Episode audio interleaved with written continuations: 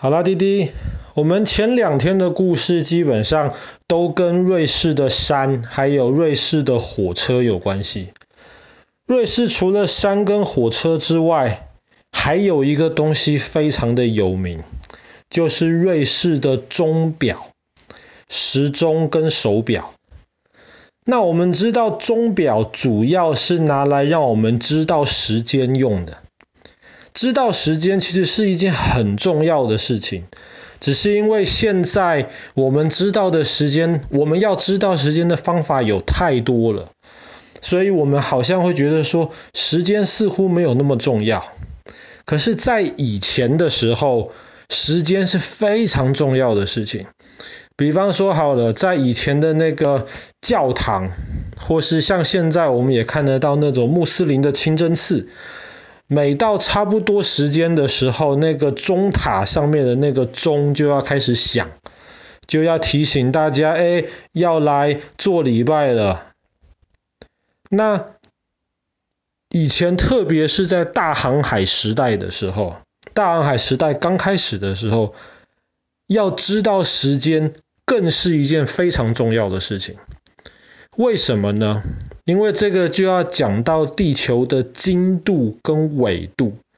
经度就是你要知道你在地球多东边还是多西边的地方，纬度就是要知道你是在多南边还是多北边。要知道纬度是一件比较简单的事情。可是要知道精度，其实一直以来都非常困扰着这些水手们以及科学家们。在以前还没有这种 GPS 全球定位系统的时候呢，你要怎么知道你到底是在夺东边或是夺西边呢？所以在很久以前，他们就想到了一个好办法。这个好办法是什么呢？这个好办法就是，如果你手上有一个钟表，这个钟表又很准时的话，比方说好了，你这个钟表是伦敦的时间，然后你现在船离开伦敦，开到很远很远很远很远去，开到地球的另一边去，在伦敦的正对面。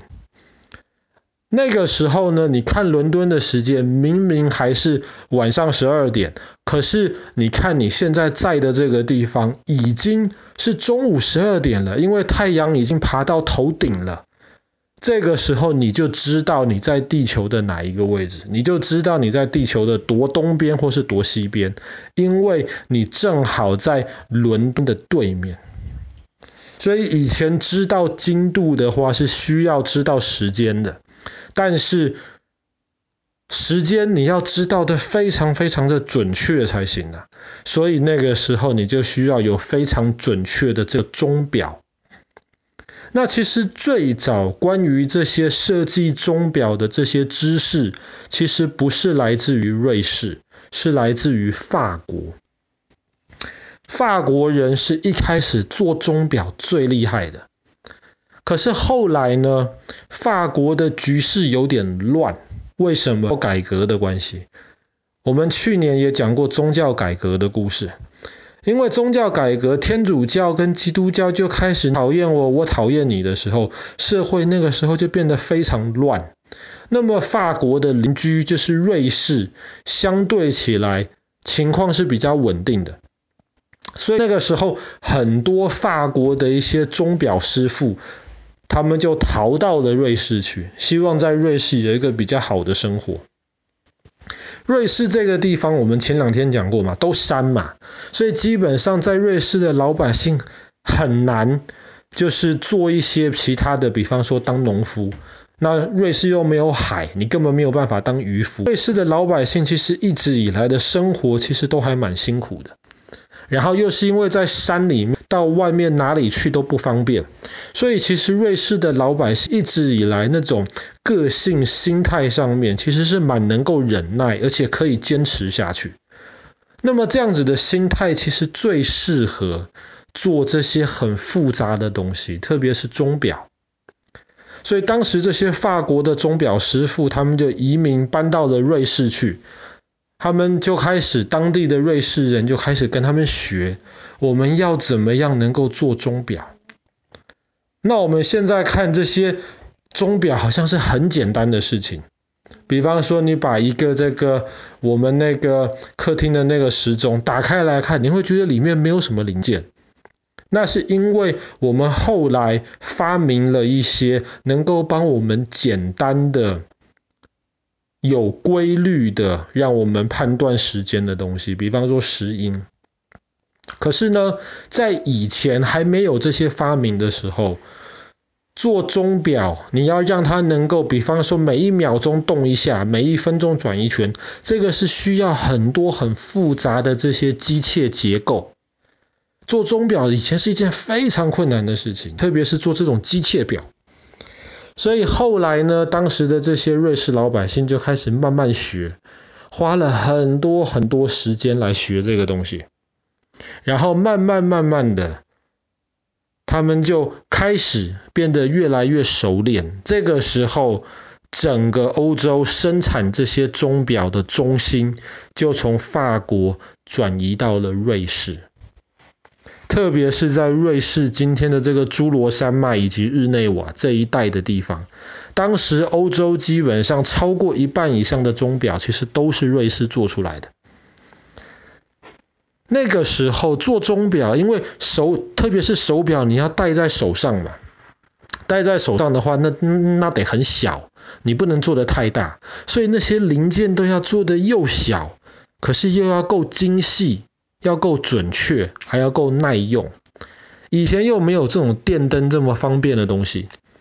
所以在瑞士很多这种传统做钟表的这些老市镇啊，你去看，其实这些城市都不像是这种欧洲传统的城市。比方说，中间有一个教堂，然后有一个广场，然后这个城市就开始沿着这个中心的教堂跟广场慢慢延伸出来。